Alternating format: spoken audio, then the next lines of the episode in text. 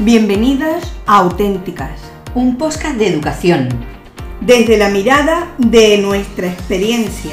después de una apasionante vida docente.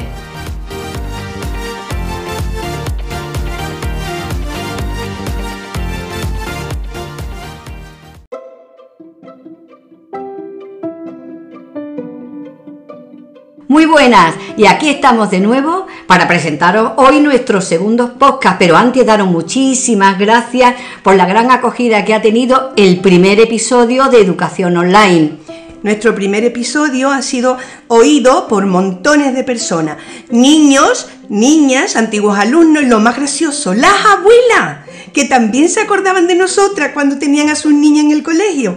En nuestro colegio, que no sé si os lo hemos dicho, pero nosotros somos profesoras de Carmelitas Vedruna y tendremos que agradecer a muchas personas, ya os lo iremos diciendo más adelante, todo, todo aquello que nos han ayudado a poder ser mejor maestras. Incluido el claustro virtual que sabemos que nos sigue. Así, también tenemos claustro vi- virtual, no nos falta de nada.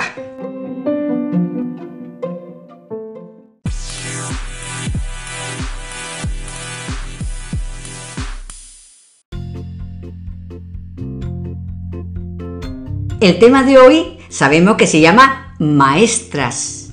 Y para ello hemos pedido colaboración a vosotros desde distintas redes sociales, pues hemos recibido por Twitter, por el correo de Gmail, por Instagram y Facebook. Así que os damos muchísimas gracias. Ah, también por la calle, porque nos han parado antiguas alumnas que luego ya iremos diciendo y nos han dicho, bueno, ¿por qué no os puedo preguntar tal cosa? Pues sí, pues sí, pues claro, ya iremos contestando.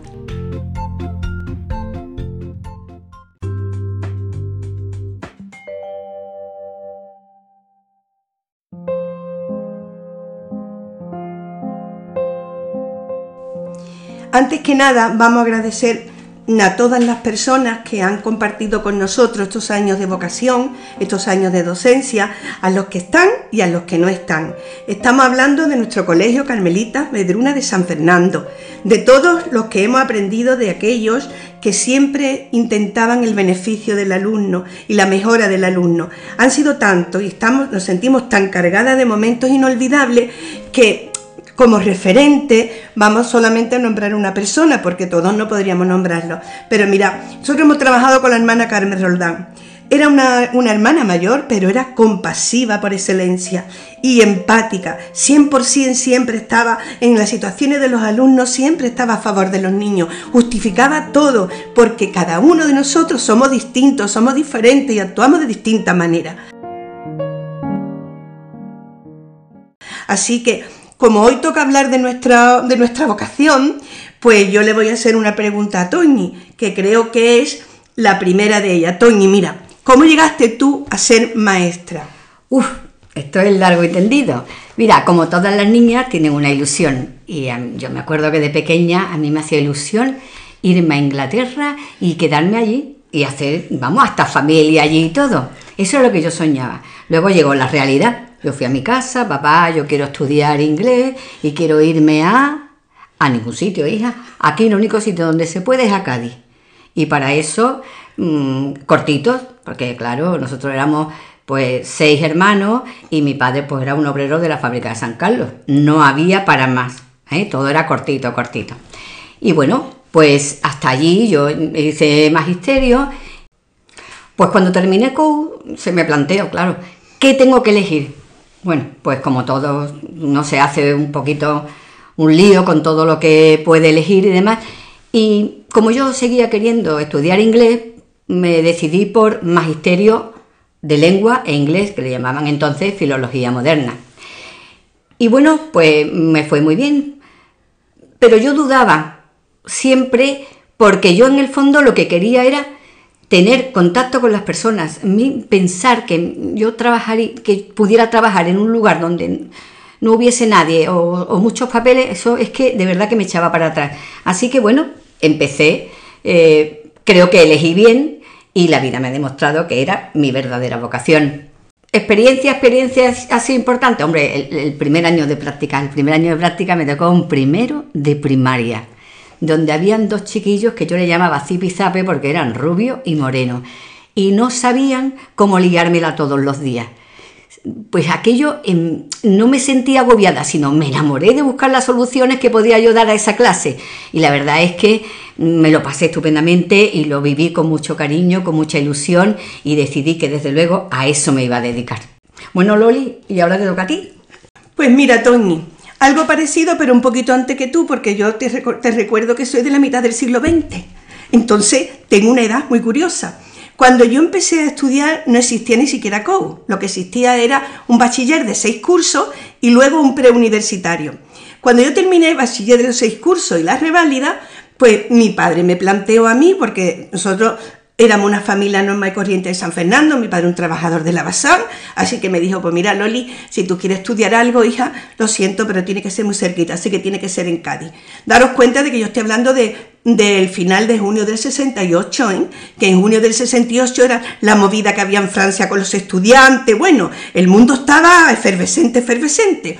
Y ahora resulta que mm, las mujeres no podían estudiar perito y las mujeres no podían estudiar tampoco en la escuela de náutica. Las mujeres solo podían estudiar en Cádiz oficialmente en aquella época. Medicina, se hacía preu y era, tenía una nota excelente, yo preu no lo podía hacer, por lo tanto, medicina aparcada y fuera, una enfermería que yo con la sangre me desmayo tampoco me venía bien y me quedó magisterio. Entonces me matriculé en magisterio, la normal de magisterio de Cádiz, pensando que yo lo que quería era trabajar ya me daba igual con una cosa que en otra, pero yo no quería quedarme en mi casa sentada, yo quería trabajar, salir a la calle, trabajar con alguien, hacer algo. Y la verdad es que hasta que no hice las prácticas el primer año en el Colegio Padre Franco en San Fernando, no me di cuenta que a mí lo que me gustaba de verdad eran los niños. Yo me lo pasé ese año francamente bien. Yo cuando terminé de, hacer las prácticas, yo estaba deseando trabajar, pero trabajar en un colegio de verdad ya como maestra y mira qué suerte tuve que resulta que era, yo era muy jovencita, no ella cree que es que, no, no, no, yo tenía 19 años cumplidos, que en el colegio se quedó una plaza y me avisaron si podía ir a ver allí al colegio, a las hermanas con las que yo había estado estudiando. Fijaros dónde está la cosa. Y entonces me llegué allí al colegio y me dijeron que si me podía trabajar allí si quería trabajar. Me encantó, la verdad, porque era mi colegio, donde yo me había educado, donde yo me había sentido querida, donde yo me había sentido acompañada y la verdad así empezó mi historia. Me encanta, me encanta tu historia, Loli.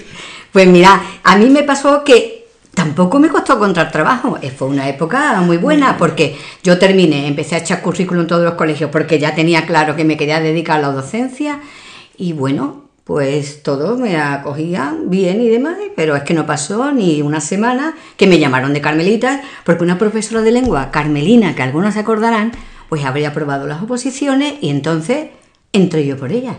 Claro, entonces entraba, por ejemplo, yo entré con 27 horas dando inglés, lengua, sociales, es decir, que el trabajo era importante, ¿eh? Sí, era Pero eh, me pasa lo mismo que a Lori. Yo llegué al colegio con 10 años a las Carmelitas y entonces pensar que estaba en los mismos pasillos con mis profesoras, con mis monjas, porque entonces hay que, nos tocó, de verdad nos tocó, una cantidad de monjas jóvenes que empujaban mucho, ilusionadas con su trabajo, con sus tareas, eh, eran innovadoras. Eh, bueno, bueno, eso es del carisma Bedruna, o sea, que, que, era normal que fueran todas las innovadoras que fueron en aquel momento.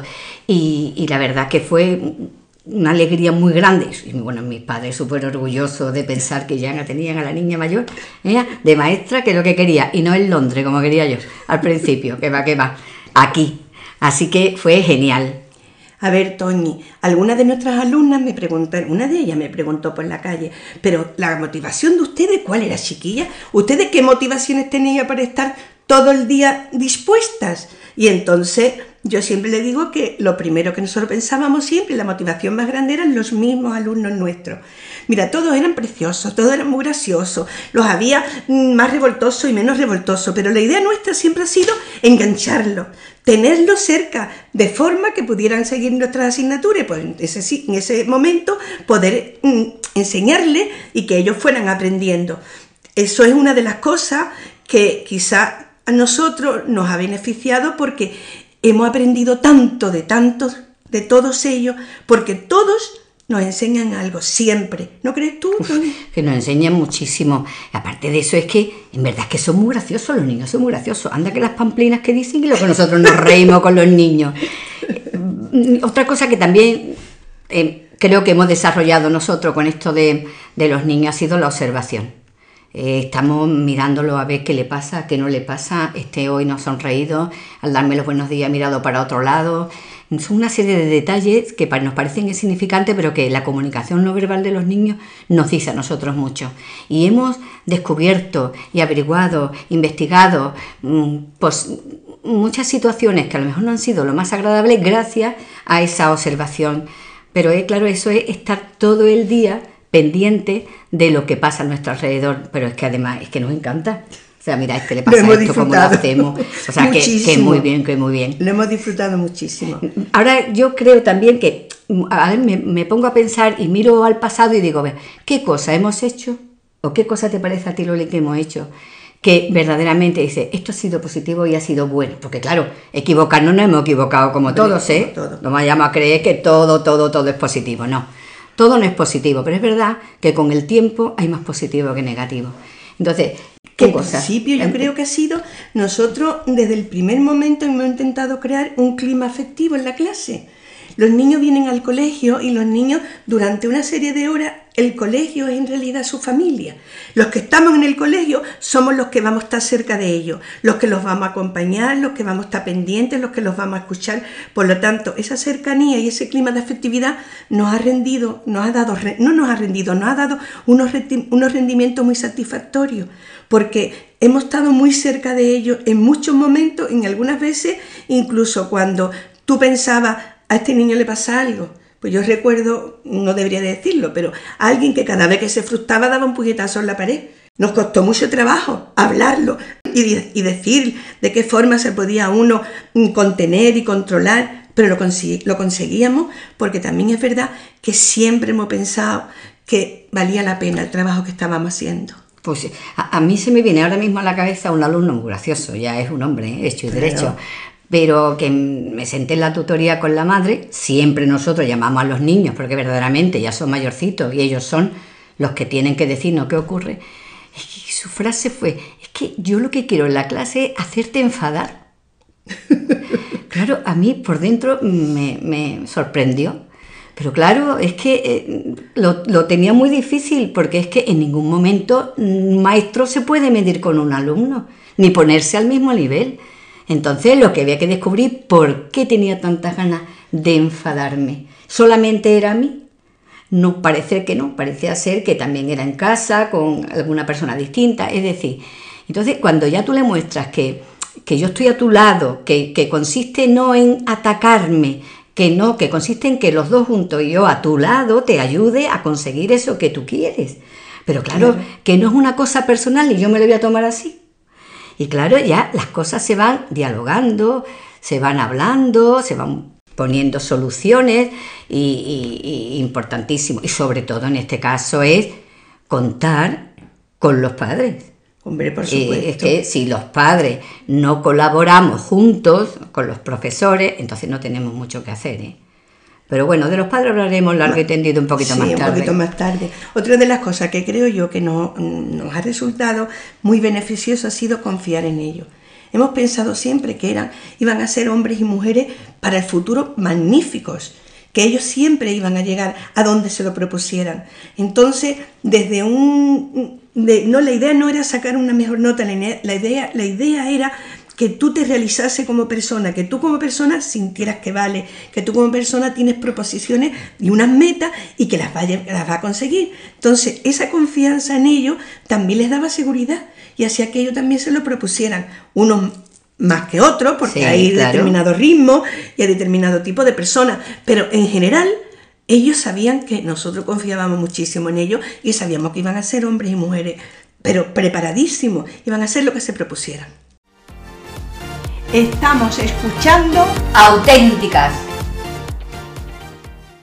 Pues sí, sí que es verdad, Loli, lo que se propusieran. La prueba está en que cuando vamos por la calle, la cantidad de chiquillas y chiquillos que se van acercando con un cariño impresionante y tú los, ves, los ves como han crecido, han hecho sus carreras, o si no están trabajando, pero ya tienen un medio de vida, un camino al que seguir. La verdad que es que eso es una de las cosas que quizás te llena más, ¿no?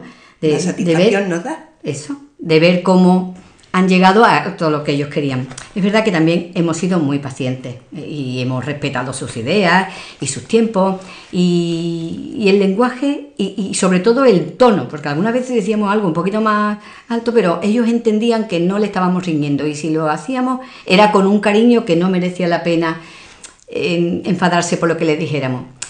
La verdad es que yo me confieso que al principio, tenía yo entre con 20 años, entonces, al principio, los dos primeros años, yo decía, Dios mío, esto, esto, este alumno cómo va a llegar, si es que de verdad que es que no, no, no trabaja o no se esfuerza o no comprende. Mm, pero luego me di cuenta con el paso del tiempo que eso es una cosa temporal, que en la vida de todas las personas llega un momento en que dan de sí, o como dice Loli, cuando este chiquillo esponje, verá tú la que va a dar de sí. Efectivamente, los niños esponjan y se convierten en hombres y mujeres, como decía en mis tiempos, de provecho. Así que mm, todos, todos, todos, todos encuentran su camino. Todos. Todos. Y luego son mm, responsables al máximo de, de la profesión que han elegido, son padres de familia, tienen sus hijos y en realidad yo los veo crecer y crecer y verlo por la calle cada vez más mayor y yo más mayor también, lógicamente, digo yo, pues mira, hay que ver lo que ha conseguido y mira el otro. A mí me llena de orgullo y de satisfacción muchísimo. Y yo te voy a decir una de las cosas que también tenemos que hablar de ello. Uno de los desafíos de nosotros, ¿cuál ha sido, Tony? Oh, mira, es verdad que como llevamos tantos años, acá ha ido cambiando, pero los padres los padres hay que hablar largo y tendido, aunque tampoco podemos desde aquí abrir ahora un debate muy grande. Siempre nosotros nos hemos querido poner a su lado, ¿vale? Y que entiendan, entendamos todos, que los profesores y los padres tienen enfrente a lo más importante, que es el alumno o la alumna que tengamos en ese momento entre manos pero que vamos juntos, uno al lado del otro. De hecho, nosotros en las tutorías nos ponemos al lado de los padres y el niño pues los ponemos enfrente. Es decir, que se entienda desde el principio que trabajamos conjuntamente. Bueno, pues eso hace tiempo que lo llevábamos haciendo y muy bien, muy bien, durante años nos ha servido mucho.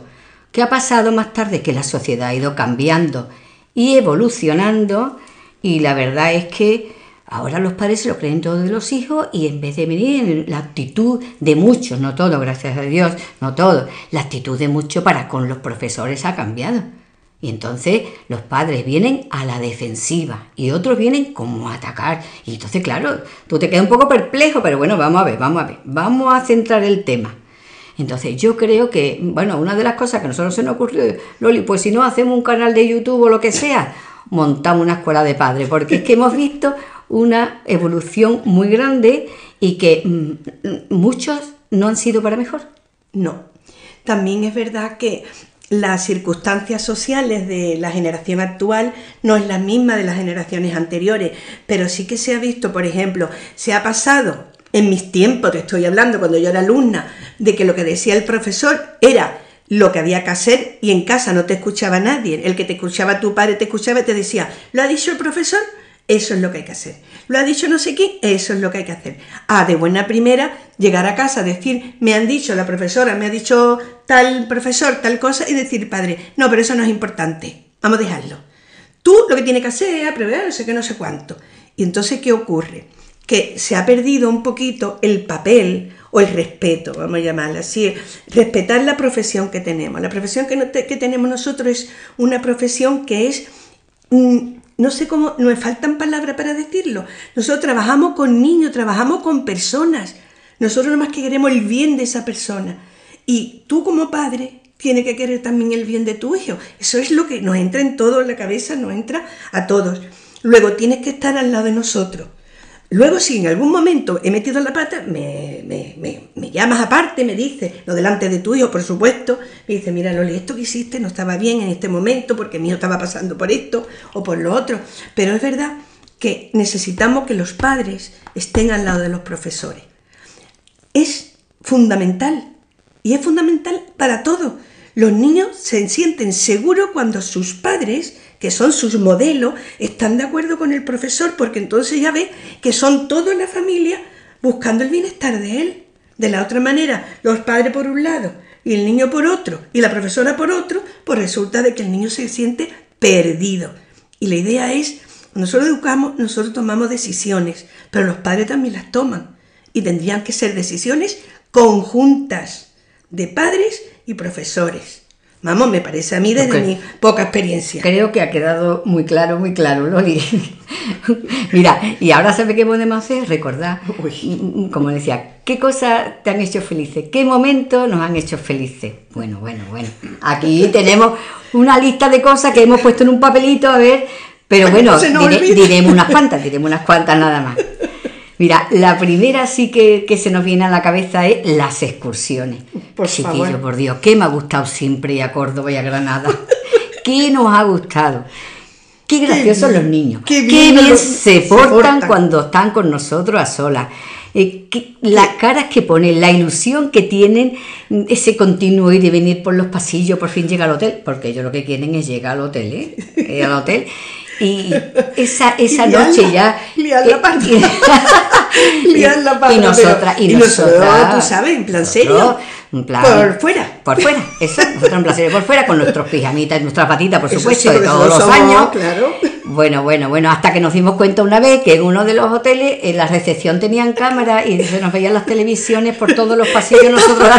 Todos los de recepción estaban allí pasándose una noche bomba, allí sentados cuando bajamos. Dice un niño, están viendo la televisión y la están viendo ustedes. Y a nosotros nos van a ver, dice, y a nosotros también por los pasillos. Y entonces, la verdad, pero es verdad. Es verdad, uy, que, ellos se lo han pasado bomba y nosotros también. ¿eh? Mira, y, la noche esta que siempre procuramos ir a una discoteca porque a nosotros lo que nos gusta es bailar, ¿eh? a las profes. Y entonces buscamos una discoteca y nos metíamos. Bueno, ¿cómo se arreglaban? Uy, por Dios. ¡Qué guapos! Salían todos que vamos, no les faltaba nada como pinceles, preparado, preparado, una vuelta por el pasillo para que lo vieran, otra vuelta por el pasillo. Los pelos, los secadores, la gomina, las planchas, ahora píntame, me queda bien esto, no me queda bien esto. Antiguamente, y esto hace muchos años, las niñas se ponían un poquito de rosita claro, así brillantito. ya, no, los, últimos años, no. En rojo, los labios rojo, pasión, que no se te quiten toda la noche ni al día siguiente tampoco. O sea que la cosa sí que había. Eso era muy divertido, es verdad, se lo han pasado, nos lo hemos pasado muy bien. Y luego solo teníamos también, de verdad, los que se portaban muy mal y eran residentes, a lo mejor la siguiente noche. Bueno, primero nosotros nos dejábamos dormir el día siguiente por la mañana. Oh. Porque fuéramos a donde fuéramos, nos montábamos en el autobús y Tony y yo cogíamos el micrófono de, del chofer y nos poníamos a cantar por Marisol. Y cantábamos La vida es una tómbola. Y que nos dejéis dormir, que tenemos sueño. Y nosotros, no, no, no, no dormí. Chiquitina, Loli, chiquitina. Uy, uy, uy. Dormí de dormir nada. Ya había dormido, no había dormido. Qué lástima, nosotros nos toca cantar. Y nos llevábamos todo el tiempo cantando. Pero claro, también ellos se rinden porque los chiquillos son humanos. la siguiente noche. Esa dormíamos, dormíamos, todos, todos, dormíamos muy bien, muy bien, muy bien. Yo me acuerdo una vez de esos que no dormían y no dormían, eran siete, los sacamos al pasillo, nosotros muy serias, que reflexionaran, importante, nosotros reflexionar siempre, dialogar, reflexionar. Y entonces todo el que se portaba un poquito regular, que tampoco pasaba nada, pues al día siguiente en el Tiboni decíamos que venía nosotros de bolso, durante una hora al lado nuestra no podían montarse en ningún cacharro, no podían hacer nada, nada más que acompañarnos. Nada. Tenían unas caritas, los pobres. Nada, una hora nada más. Se llevaron una hora cantando, ¿no? A ver si... Cantando de una vamos contigo de rodillas puesto andando, graciosísimo. Ellos ya se daban cuenta que nosotros nos reíamos, porque es que no podíamos más. que, que, niños más simpáticos y más graciosos. le levantábamos y seguían ellos ya con, con, con, su, con, su, con el tíbol y con todos los cacharritos que se montaban. Nosotros hemos estado en una rueda de prensa de los morancos porque nosotros presentamos nuestro distintivo Radio Vedruna y fuimos y entramos con algunos chiquillos a escuchar porque estaba, iban actuando en Tivoli y entonces estaban dando una rueda de prensa con todos los medios locales de Málaga y nosotros como éramos de Radio Vedruna, pues nosotros íbamos a quedar detrás, no, nosotros fuimos allí y entramos dentro y eso. La verdad es que... No echaron, eh, Loli. Sí, sí. Se conoce, no, echaron. ni Rayo Vedruna, ni pito, ni flauta. Dijeron, señores, ustedes son de la... no, tantos niños, vamos. Con tantos niños, porque además todos los niños querían entrar, claro, lógicamente, sí, hemos pasado unos ratos muy buenos. Sí, y sí, hemos tenido sí, unos proyectos muy buenos también. Bueno, bueno. Ese, ese era de sociales y ya yo me metí en le- sociales y lengua, nos metimos. En la semana de la historia, Bueno, bueno. conseguíamos nosotros preparar entre primero y segundo de secundaria escenas distintas de distintas civilizaciones, con los niños con los que estaban estudiando cada, cada nivel. Y entonces resulta que lo mismo se vestían de egipcio, de, egip- de egipcio, que se vestía de caballero, que mm, nombrábamos un rey, que teníamos a todos los escuderos del rey. Los romanos. Y los romanos, por Dios. Y los romanos. los romanos que hemos tenido, hemos ido a todos los entierros romanos con las plañideras y todo. Pero eh, eh, los romanos, los romanos, eh, orgías romanas nosotros comprábamos para que se viera así muy bien, dos o tres kilos de fruta. Sí, no nos duraba ni media hora, se comía el kilo de uva, el kilo de plátano, las manzanas, se lo comían Lo todo. comían todo. Y eso que estaban muy bien representándolo todo muy bien. Y Mira, la verdad, esta semana de la historia, lo mismo que el proyecto Romanticismo y demás, es gracias a los padres, al AMPA, a las madres y los padres que han estado allí, Sí, que lo verdad. mismo han hecho monasterio. Y desde aquí un agradecimiento muy especial a todos, A todos. porque verdaderamente nosotros no hubiéramos podido seguir con tanto proyecto ni con tanta historia sin Sí. contar con la cantidad de manos, de ingenio, de todo. Así que desde aquí, desde aquí de verdad, todo todos los padres, a todos los. AMPA que han estado, bueno, sembrados, para nosotros sembrados. Ya nos encontramos por la calle, pero de verdad, yo ya no sé si son antiguas alumnas, si son amigas mías, si son, compañeras. nuestras, son es que ya es, Ya es como nuestra, ya nuestra, es nuestra. Yo me las nuestra. encuentro y es una alegría grandísima encontrarse a las antiguas alumnas por la calle. Y luego nuestro proyecto que hemos durado más de 30 años. ¿qué se dice? 31. 31 El años. proyecto estrella, El diría proyecto yo. estrella de segundo de la ESO, que es el romanticismo. La verdad es que el romanticismo mm, da la impresión, ¿verdad? Que tú dices, romántico, qué bonito el amor. Pues sí, es el amor. El amor por encima de todo. Y os voy a decir una cosa. Nuestros alumnos y alumnas, después de 31 cursos, han subido a ese escenario por una regla general unos ciento y pico de alumnos, 110, 120, dependía, dependía El- del el año. año pasado 90 o El año pasado fue 90 porque hay menos niños, pero han estado todos y han, han intervenido no solamente mm, por poder, mm, mm, como diría, representar la vida de la época, la época romántica, perdón, sino también porque lo sentían. Y hemos descubierto verdaderos artistas. Oh, ¿A que sí, Toñi? mira, mira. A ti, artista auténtico. auténtico y además ahora le llaman literatura transmedia esto, pero eh, por ejemplo eh, con el Cid de las Niñas, que uno de los libros que leemos en segundo, pues uno de los grupos se inventaron el final que fue la boda. Que no existía Bueno, en el libro, ¿verdad? Ella vestida con el traje de novia de su madre, que la madre nos lo dio en custodia porque el traje era un pedazo de traje de novia. Bien, él, niño preciosísimo, el cura que daba la misa, los invitados, las invitadas, no faltó ningún detalle, pero tampoco faltó el beso final, que ¿Cómo nadie nos lo esperábamos cuando se casaron. Aquello fue, aquello que el salón se venía abajo de horroroso, graciosísimo, la verdad es que verdad. en aquel contexto pegaba el beso. Pegaba, ¿eh? pegaba el Así beso. que se puede la quedar. asumimos como que era romántico, romántico, o sea que no pasó absolutamente nada. Luego ahí ha, ha habido actrices, ha habido niñas que para hacer el trabajo de, bueno, el- la representación de escenas de Bernarda Alba, ha habido algunas que nos han impresionado. Había una niña muy tímida que yo nunca le había escuchado el tono, era un tonito bajo siempre que hablaba. Y se vistió de Bernarda Alba, subió al escenario, dio dos bastonazos en la madera y dio un grito a, a la hija y empezó esa mujer a hablar y yo me tenía, ah, yo estaba asustada, al principio digo yo, "Esta niña, ¿qué le ha pasado? Este, yo me creí que le iba a pegar con el bastón, porque además hablaba a la que estaba hablando, le angustia y hablaba, porque tú sabes, pero vamos, un pedazo Un de genio. artista, un genio. Y digo yo, esta niña, ¿cómo se puede descubrir, verdad, las personas cuando las cambia a un lugar que no es el suyo habitual y se, y se ellos mismos se van expresando de, de distintas formas, de distintas maneras. Por eso es bueno que, que este tipo de proyectos son capaces de sacar cosas que sentado en un pupitre en clase no. No. Por eso hay que hacer estos proyectos. Yo recuerdo una que no hablaba, pero que no hablaba, que no hablaba nada. Y entonces yo pensando en mi casa digo, yo le voy a dar a esta chiquilla un poemita de cuatro, de cuatro versos, porque es que yo creo que eso va a ser mucho para ella. Cuando me sorprende, cuando viene y me dice, yo mm, voy a cantar una canción. ¿Cómo? ¿Que va a cantar una canción? ah, bueno, pues nada, hay que confiar en los alumnos. Yo dije, para mí, Dios mío de mi alma, ¿por dónde va a salir esto?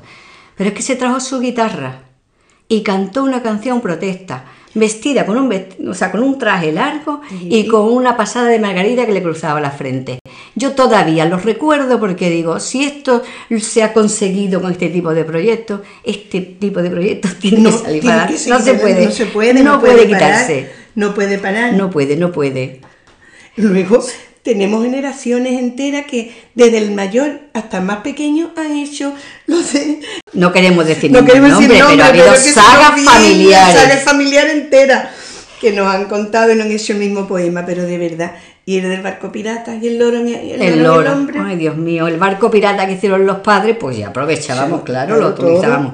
La ola, el barco, el niño vestido de pirata, el loro, todo, no le faltaba detalle, pero claro, ellos cuando se veían tan bien ambientados, querían hacerlo muy bien, muy bien, y la verdad es que nadie ha suspendido el romanticismo. Nunca. Nada más que el que decidía no salir. Muy raro, ¿eh? Sí, no, hombre. Pero vamos, ya eh, teníamos también el plan B, el plan B, y ya salía, para adelante. salía para adelante. La verdad que en 46 cursos ha dado muchísimo, muchísimo, muchísimo. Y son muy buenos los recuerdos que tengo. Yo siempre tengo buenos recuerdos y luego me encuentro a la gente con la calle y yo me saludan con tanto cariño que yo de verdad, ¿eh? yo soy una, mujer gruesa, pero engordo más, engordo más cuando voy por la calle y la gente me saluda con ese cariño. Además yo las quiero también a todos porque yo sabe, yo, sabe que de verdad, que de corazón. Dice, dice, una de las preguntas que nos han hecho, creo que por el Facebook, no me acuerdo muy bien, dice, ¿siempre os habéis llevado así de bien? ¿Os une la asignatura? En mis tiempos Toñi daba inglés. Mira, yo empecé dando lengua, pero sobre todo daba inglés y también hasta sociales. Bueno, yo he dado hasta pretecnología.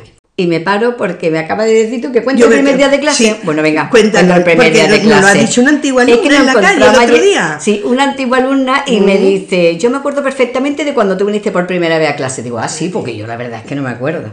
Dice, tú venías con tu carpetita así puesta con las manos, te paraste en la puerta de clase y dijiste, buenos días. Y dijimos todas, buenos días, tercero de vuestra al fondo. Digo, pero yo perdona, no sé, es que yo soy la profesora de inglés. Ah, sí. Nos metimos para adentro sorprendida porque la verdad es que era muy chica. Tú eras muy chica, dice. esta antigua alumna, nuestra amiga esta, se pone a decir, dice, es que había niña en la clase que era más grande que tú, Toñi. Y en verdad, Toñi es muy menudita y entonces muy joven y la verdad es que sí. Bueno, pues sigo con aquello de que dice la pregunta que, que, que, si nos llevábamos bien siempre. Sí, mira, desde que comenzamos, desde que yo comienzo a trabajar en el colegio, pues mm, está Loli y está conmigo. Entonces, em, yo siempre he sentido una gran admiración por ella.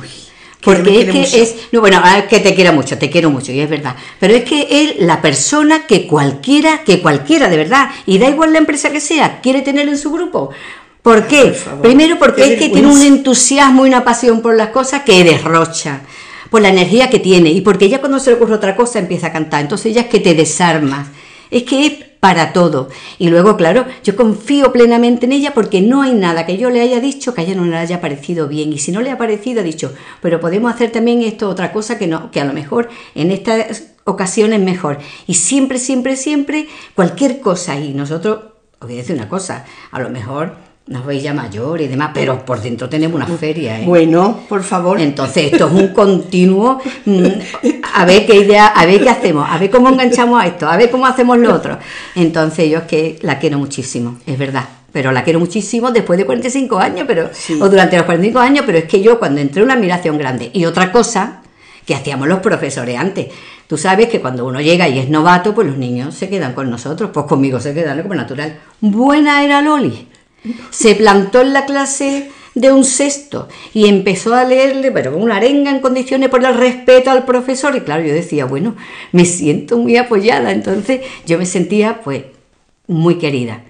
Así que mm, feliz de haber trabajado tantísimos años con ella. Hija, después de decirme tantos piropos, en serio, yo no me enfado tampoco con ella porque yo necesitaba una persona a mi lado que no solamente, yo tengo algunas ideas que son loquitas, los que me conocen saben que muy bien, pero necesito a alguien que me siente, que me diga, pues mira, esto Mm, que sea eficaz, para que eso se pueda llevar a cabo, para que eso lo podamos hacer, tendría que ser así otro. Eso es la admiración más grande que yo tengo por Tony.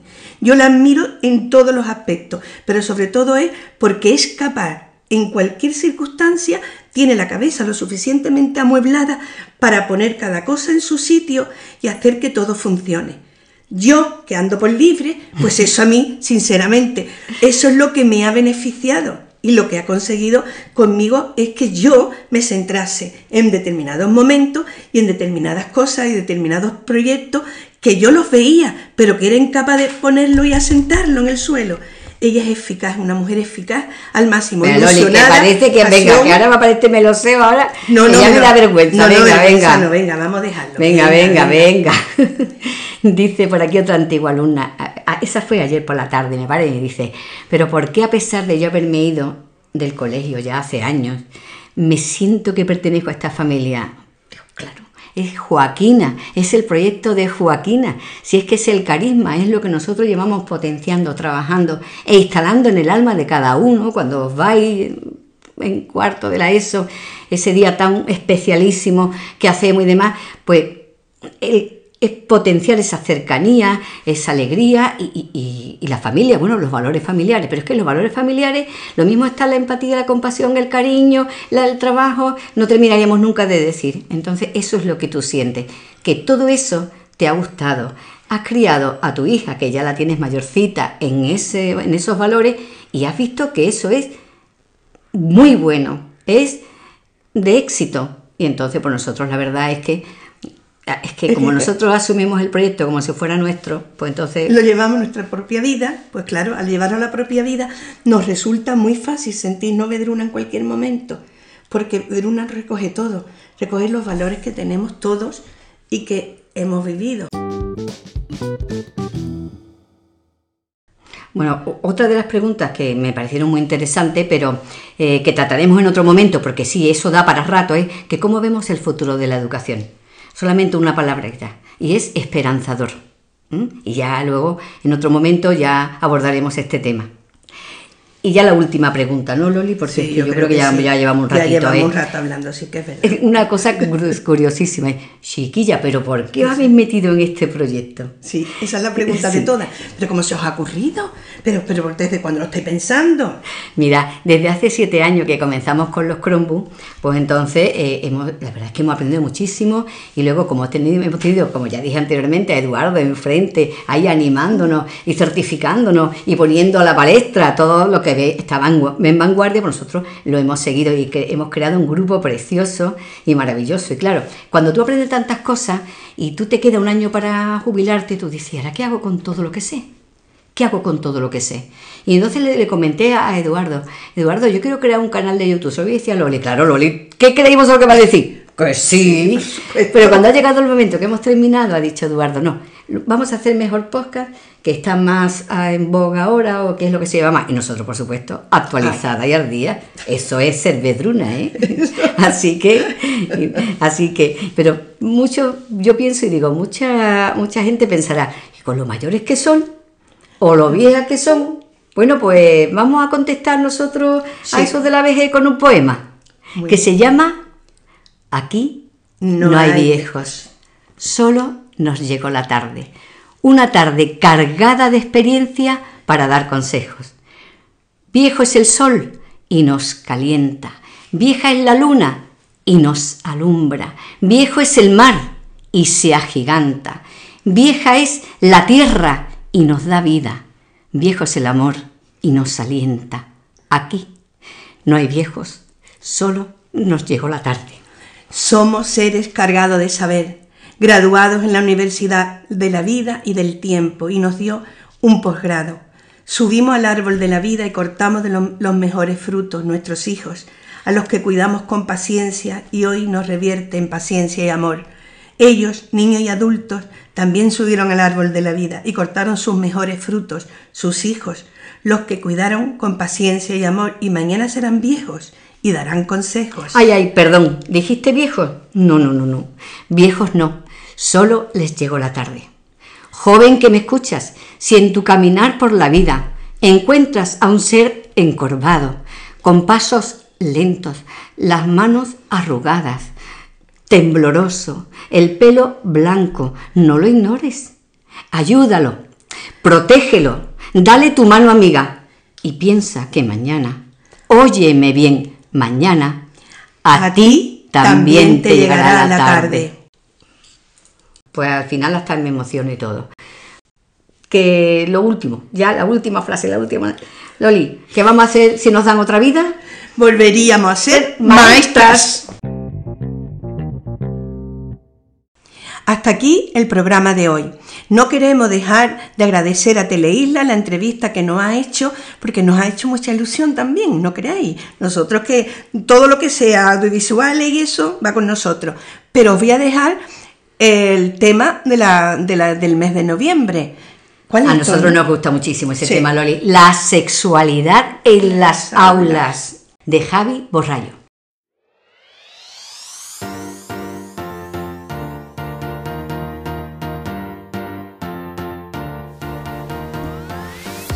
Bienvenidas a Auténticas, un podcast de educación. Desde la mirada de nuestra experiencia. Después de una apasionante vida docente.